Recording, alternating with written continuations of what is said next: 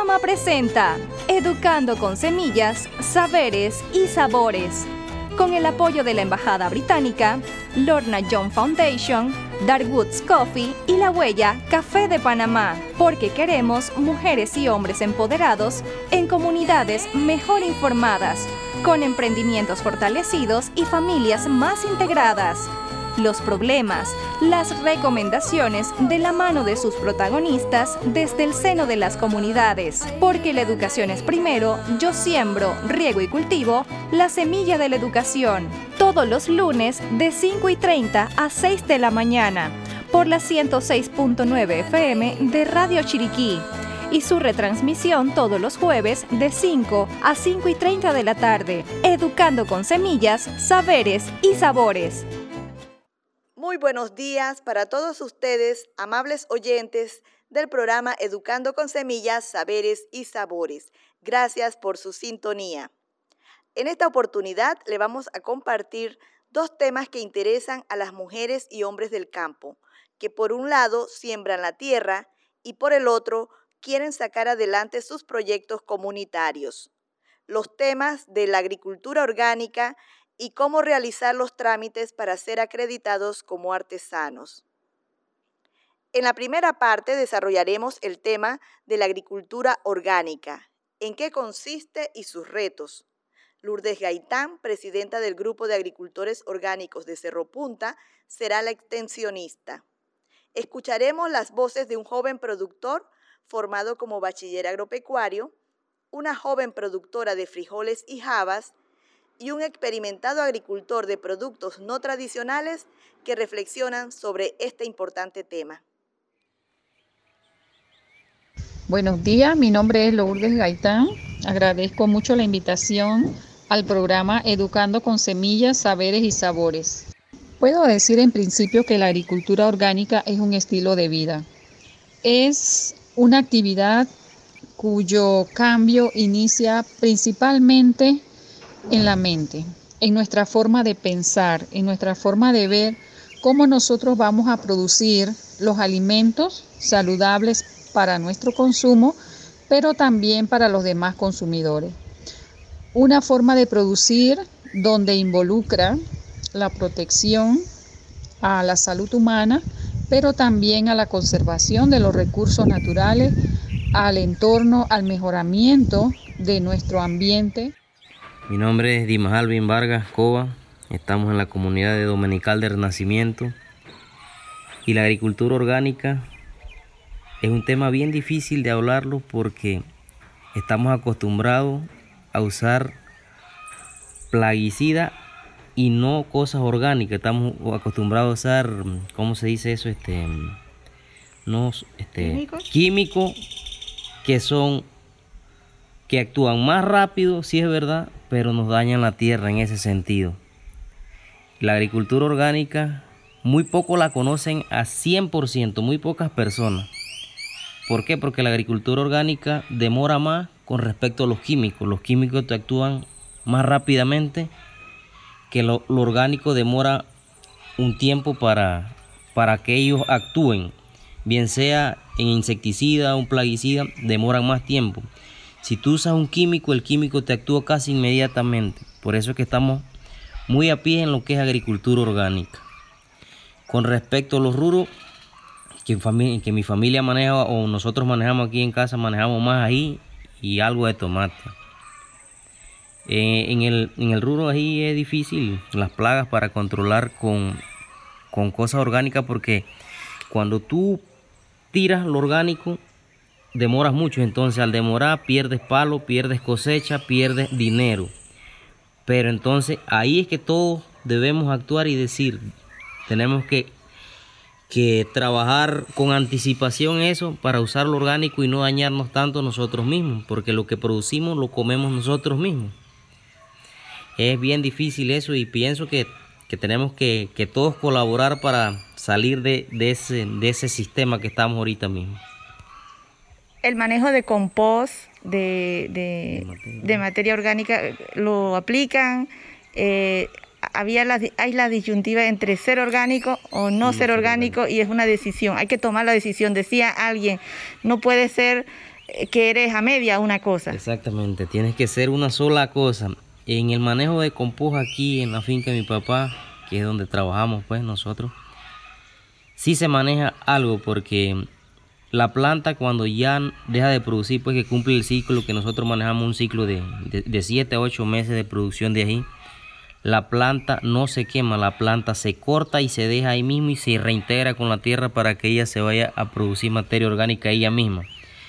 Eh, es muy importante cuidar ese sistema. La tierra es la que nos da la comida y si no la cuidamos, vamos para atrás. Tengan todos buen día. Me llamo Israel Correa. Me dedico a la producción de guanábana, específicamente aquí en la región de la Sequia, del corregimiento de Potrerillos, distrito de Dolega. Acá no solamente nos dedicamos a la actividad de la guanábana, sino que estamos incursionando en otras en otros rubros eh, de frutales, como es el arándano, también pitaya, un poco en aguacates eh, y bueno, una diversidad de otros productos como limones, eh, también hay guavas, hay zapote colombiano, ese más conocido como teta de chola. El concepto de agricultura orgánica trata de preocuparse un poco por el hombre que trabaja en la producción al aplicar insumos que puedan eh, ponerle en peligro su salud.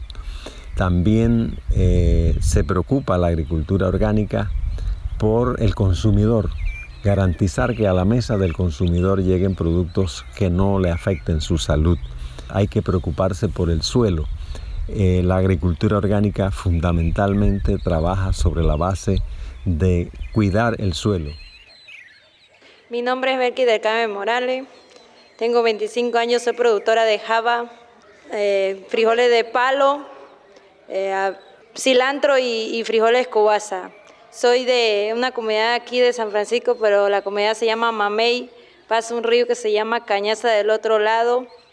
Es un, campo muy, muy bonito y los invito a que vayan a, pasear por allá. Soy, soy productora de, eso que dije. Soy madre soltera de un, de un niño. Eh, la, es que no hay trabajo para la gente porque por aquí la, cosa está dura y, ahora en esta pandemia hay que eh, sembrar de algo para, para tener en el futuro porque ahí está la cosa muy, muy mal. Y yo por eso siembro de eso para coger algo, pero la siembra está, la gente no quiere comprar, están muy, quieren vender barata y, y ahí vamos. Nada más siembro para el consumo en la casa. Metió siembra otras cosas, maíz, hace, cortó arroz, ya acabó de cortar arroz, ahora va a sembrar de nuevo maíz, después siembra bichuela, pero la única que siembra java soy yo. Y cilantro, ahora tengo un cilantral allá acabando ya de subí y frijol. Yo compro el abono, pero hago abono orgánico. Ayer le hice uno para abonar a todas las cosas para ver si ya está subiendo para arriba. Le eché a los cilantros y ya está también subiendo. Viendo, viendo se aprende. Como ya indiqué, soy Israel Correa y desarrollo eh, un proyecto de diversas, eh, diversos frutales que eh, casi en su totalidad son atacados por una diversidad de plagas y enfermedades que de no ser por el manejo que tenemos de la agricultura orgánica, tendríamos entonces que depender de productos peligrosos para la salud. Yo no he estudiado ciencias agropecuarias, lo mío es periodismo, ese fue mi... y, la agricultura que aprendí con mis padres. De manera que yo siento un tanto de desaliento, decía, de que ante cada plaga se recurra a los insecticidas no se desarrolla un trabajo de investigación de qué buscan los insectos en, las plantas para así mismo tratarlos. No se trata de exterminar a todos los insectos, porque cuando uno aplica un insecticida para eh, exterminar una plaga y no sabe el comportamiento de esa plaga, termina acabando con otros que son benéficos. En el caso particular de la guanábana, nosotros tenemos que saber que si no polinizamos a mano, dependemos entonces de que lo haga un coleóptero, es decir, un abejorro, es el que poliniza. Si nosotros aplicamos productos químicos, ese abejorro se, se, muere o se, sencillamente se, se, espanta, se ahuyenta de la plantación y no desarrolla el trabajo que nosotros necesitamos. En Panamá se realiza la actividad de agricultura orgánica en todas las provincias y comarcas. Es así que muchos productores aún no tienen certificación orgánica, pero practican esta actividad y algunos otros, ya sean productores individuales o agrupados, como es el caso nuestro del Grupo Orgánico de Agricultores Cerro Punteños, Gorace, ya estamos certificados. Hemos tenido certificación grupal con la agencia certificadora Biolatina, que es una agencia internacional, y también estamos certificados actualmente con la ACERT, que es la agencia de certificación pública nacional. En esta certificadora el modelo de certificación que llevamos adelante es individual. Es decir, que cada productor realiza su trámite independientemente. La certificación orgánica se obtiene para garantizarle al consumidor de que el producto realmente es orgánico y que está cumpliendo con las normas o los estándares en este caso con hacer los estándares nacionales del decreto 121 y la ley 8 que regula estas actividades agropecuarias orgánicas en nuestro país. Gorace, que es el grupo orgánico de agricultores cerropunteños, eh, ya lleva más de dos décadas de estar trabajando en lo que es el tema de agricultura orgánica.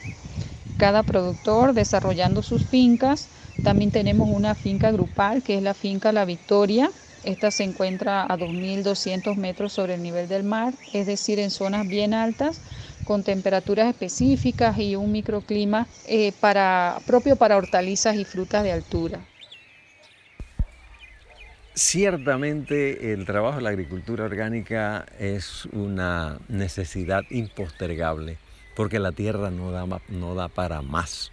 El ambiente nuestro ya ha sido tan intoxicado que ya la única alternativa que nos queda es luchar por salvar eh, la tierra. Salvar la tierra, salvar el ambiente, salvar al planeta es salvar al ser humano. Cuando uno aplica de manera indiscriminada los pesticidas que caen a las quebradas y esas quebradas llevan esos pesticidas a al mar, a los ríos y al mar finalmente, eh, acaban con toda esa vida silvestre eh, marítima que hay en los esteros y que nosotros tenemos que preservarla, tenemos que preservar entonces también eh, esa fauna que acá necesitamos.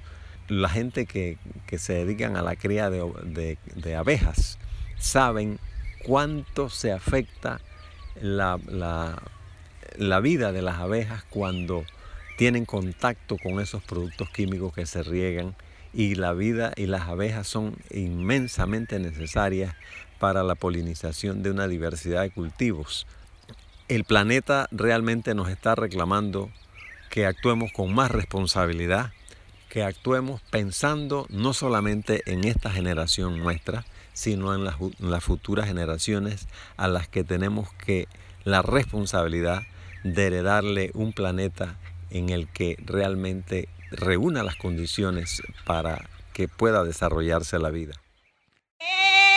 Señores, señores, yo soy del norte.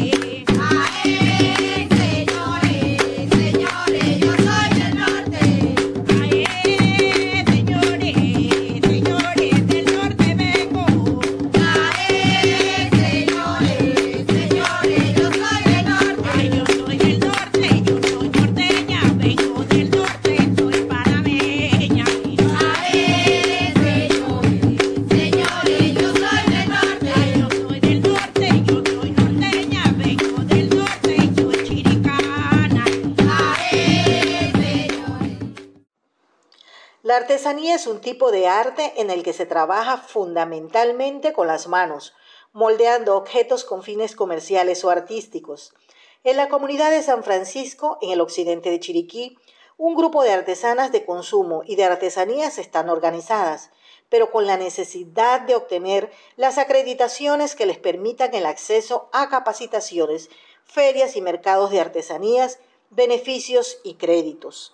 A otros grupos similares en diferentes puntos de la provincia y del país también les servirán toda la información suministrada hoy. El director provincial del Ministerio de Cultura Bolívar Jaén responde las preguntas que tienen en este grupo sobre el carnet de artesano y sus beneficios.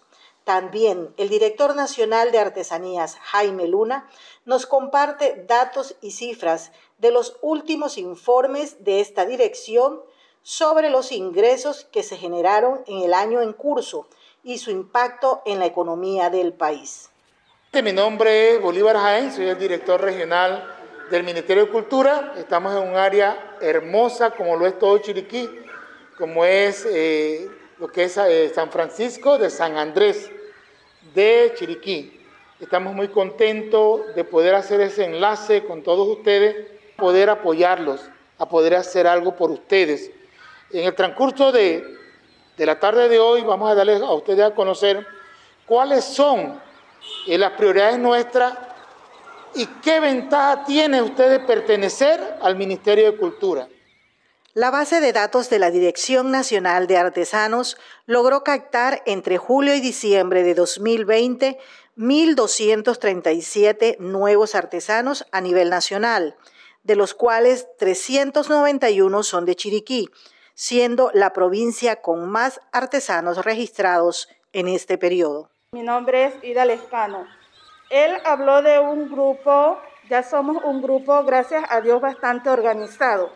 El detalle es, no tenemos el carnet. Es algo que nos ayudaría económicamente en la compra de nuestros productos, porque yo estoy comprando mi producto a un costo bastante alto. Con mi carnet ya sería a menor costo y me beneficiaría muchísimo más a mí y a las compañeras.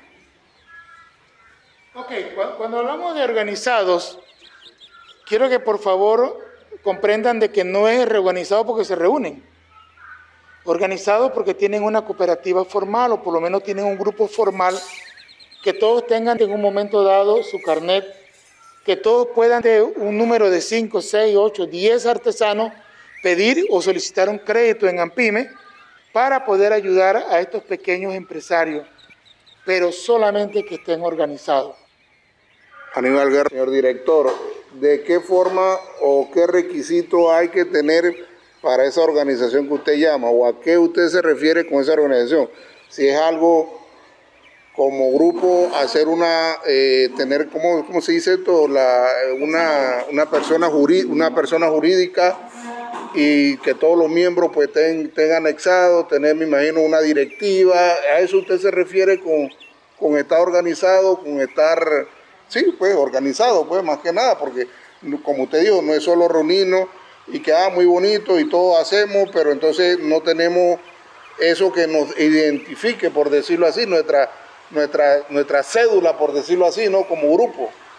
¿A eso que usted se refiere? Sí, correcto. Bueno, a eso y un poquito más. Por ejemplo, si ustedes se organizan individualmente, ustedes tienen eh, su lugar de hacer su artesanía o de repente hacer sus dulces, si ustedes tienen eso y encima de eso ustedes tienen su carnet que los identifica como artesano, ya con eso ustedes van a PYME, le van a dar unas capacitaciones y ustedes entran como artesanos. Y tienen fuerza, porque están constituidos como artesanos oficialmente. Ahora bien, si ustedes se reúnen y ustedes sacan una directiva y logran poner ya ustedes como, una, como, como un grupo ya organizado, como una empresa, como una asociación, como una pequeña eh, fábrica, tienen mucho más fuerza. Ustedes van a tener más fuerza cuando vayan 6, 7, 8 personas. Mira, nosotros somos de la comunidad de San Francisco. Somos de repente emprendedores de San Francisco. O somos de repente artesanos de San Francisco. Entonces tienen la fuerza del grupo. Ustedes tienen doble fuerza. Primero somos artesanos y aquí está nuestro carnet. Ya nosotros estamos entregando los carnets a los que no tienen. Recapitulamos requisitos para obtener la tarjeta de identificación artesanal. Ser de nacionalidad panameña, copia de la cédula de identificación personal vigente, tres fotos tamaño carnet, hacer la demostración de las artesanías que produce y debe traer sus propios materiales. En el caso de las artesanías de consumo, debe traer el carnet blanco y el carnet verde vigente del Ministerio de Salud y cumplir con los requisitos de la resolución 747 del 26 de julio de 2017. La tarjeta de identificación artesanal no tiene ningún costo y tiene una vigencia de dos años. Margarita González, mi pregunta era, ¿cuáles son los requisitos para tener el carnet de artesana? Ok, eh, lo primero que todo, ser mayor de edad. No podemos poner a menores de edad, aunque sea oficialmente, no los podemos poner a trabajar, aunque estén aprendiendo junto a nosotros. Lo primero que todo, tienen que tener mayor de edad. Segundo, tener esa cualidad o tener esa habilidad. Entonces tienen que tener esa habilidad y cuando vengan o vayan a David y desean ir, demostrar que ustedes hacen eso. De repente llevar, como dije antes, pues llevar un dulce, llevar, enseñarles cómo es para que ellos tengan... Nuestra persona está bien capacitada y ellos saben, de que ustedes saben, y entonces ya se le hace formalmente, eso se sella, tiene su foto, va a Panamá, tiene la firma ya sea la mía o del ministro, y entonces a trabajar ya organizadamente. Aún con la pandemia, los artesanos están generando en la economía panameña. El Ministerio de Cultura, conjuntamente con la autoridad de la micro, pequeña y mediana empresa, promovieron entre los artesanos la fabricación de mascarillas, cumpliendo los estándares de bioseguridad del Ministerio de Salud. Entre enero y noviembre del 2020, 1.112 artesanos generaron 175.288 balboas producto de la venta de mascarillas. Y Lescano, ¿cuál sería el mínimo de personas que se necesitaría para que nos trajeran eso acá? Si ustedes me tienen arriba de 20 personas, lo lógico, ahora que tuvieran 40, 60.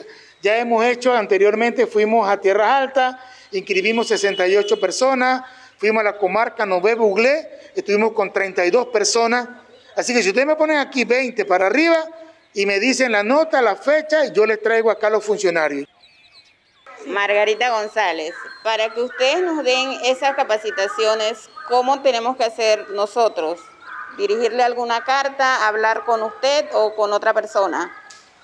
Ok, solamente estar organizado y de repente mandarme eh, una nota a nombre de Bolívar Jaén. Eh, Bolívar Jaén, eh, mentira, Bolívar Jaén, Ministerio de Cultura, director regional, y me explica, mira, nosotros queremos, tenemos, eso sí, tienen que ponerme allí, tenemos 40 personas que van a participar, necesito saber la cantidad y que de repente, ¿cuál es la, facilidad de ustedes? Bueno, los domingos, los sábados, en la tarde, en la noche, en el día, en la mañana, y yo me encargo de lo demás. Planes de capacitación. Ustedes me dicen, bueno, yo mañana, nosotros aquí producimos eh, chaquiras. Queremos tener, bueno, le traemos los mejores le traemos la gente que, podemos traerle inclusive eh, una costurera del área de las tablas para que le, le enseñen a hacer los nudillos, para que le enseñen todo eso ya se le aprenden. Podemos tener un curso de ropa típica y la graduación de ustedes es una pollera completa, hecha a mano. No hecha con las telas o comprada, no, no, hecha a mano. Entonces nosotros damos esas capacitaciones. Tenemos unas capacitaciones hermosas que de repente de, de lo que es eh, talabartería, tenemos para joyerías, tenemos para todo eso. Bien le llevamos capacitaciones en cómo organizarse, cómo de repente mercadear su producto y nosotros apoyarlo. No lo vamos a dejar solo en ningún momento. La experiencia de Dora Bosch y de Ruiz en la producción artesanal es de varias décadas, en la que el crecimiento y la evolución de su actividad comercial la ha determinado la capacitación constante. Mi nombre es Dora Posi de Ruiz. En el día de hoy deseo compartir un mensaje muy especial para todos los artesanos, mis compañeros, y agradecerle al grupo de Culturama por haberme permitido en esta oportunidad transmitiéndole mis pensamientos a mis compañeros. He sido artesana desde mi infancia y aunque he ejercido diferentes carreras, siempre he mantenido ese enlace, ese amor con el trabajo manual en artesanía. Compañeros artesanos, veamos actualmente hoy, nuestro presente, en más en esta pandemia. Todos hemos aprendido a valorizar nuestro trabajo, desarrollando producción artesanal en una forma de fabricación en diferentes áreas, bordados, bisutería, tapicería, costura, cerámica y sobre todo en la preparación de alimentos caseros, dulces, panes, comida, etc. Con esto reflexionamos que nuestro trabajo manual es muy, muy importante. Aprovechemos esta oportunidad. Son muy pocas las herramientas simples que utilizamos. O sea que nuestros productos no son industrializados, son únicos, son a mano. Allí la diferencia y la importancia que nuestros productos son fuentes de ingreso. Eso nos demuestra que sí podemos hacer nuestra propia empresa. He visitado varios mercados artesanales en diferentes países, países vecinos centroamericanos y algunos suramericanos, Perú, Bolivia, Colombia, que son uno de, los sustentos, es muy importante en ellos las artesanías. Y sí es un sustento que a la vez nos brinda independencia, más libertad, en tiempo para compartir en familia. Y lo más importante, al ir elaborando nuestras propias piezas, nos ayuda emocionalmente a estar más felices. Compañeros artesanos, los exhorto a que continúen con sus bellos y únicos trabajos. Sí podemos hacer nuestras empresas. Entre enero y noviembre de 2020 se lograron ventas artesanales por valor de 552.445 balboas. Es importante considerar que en tiempos de pandemia la producción de artesanías y artesanías de consumo pueden ser una opción para generar ingresos familiares. Salud integral. Porque el coronavirus es un enemigo invisible y casi desconocido, no olvides guardar tu distancia de dos metros mínimo. En la calle, evita tocar tu cara, tus ojos y tu nariz. Y porta siempre tu mascarilla, porque con ella yo te protejo, tú me proteges y todos juntos protegemos a la familia. Muchas gracias amigos oyentes por su sintonía. Este programa se retransmitirá el jueves a las 5 y 30 pm. Síganos en Facebook como Educando con Semillas, Saberes y Sabores, en Instagram con arroba educando SSS y la página web culturamachiriquí.org. Recibiremos sus comentarios y sugerencias a través del WhatsApp 6403 3938. Nos vemos. Este programa es dirigido por Itzel Cortés, Melba Miranda y Milagros Sánchez Pinzón. Edición y producción, Ulises Montoto y Matius Ortiz. De las semillas del campo que nos dieron los abuelos. Ahora contarles quiero una historia con mi canto. Culturama presenta Educando con Semillas, Saberes y Sabores con el apoyo de la Embajada Británica, Lorna John Foundation, Darwoods Coffee y La Huella Café de Panamá, porque queremos mujeres y hombres empoderados en comunidades mejor informadas, con emprendimientos fortalecidos y familias más integradas los problemas, las recomendaciones de la mano de sus protagonistas desde el seno de las comunidades. Porque la educación es primero, yo siembro, riego y cultivo la semilla de la educación. Todos los lunes de 5 y 30 a 6 de la mañana por la 106.9 FM de Radio Chiriquí y su retransmisión todos los jueves de 5 a 5 y 30 de la tarde, educando con semillas, saberes y sabores.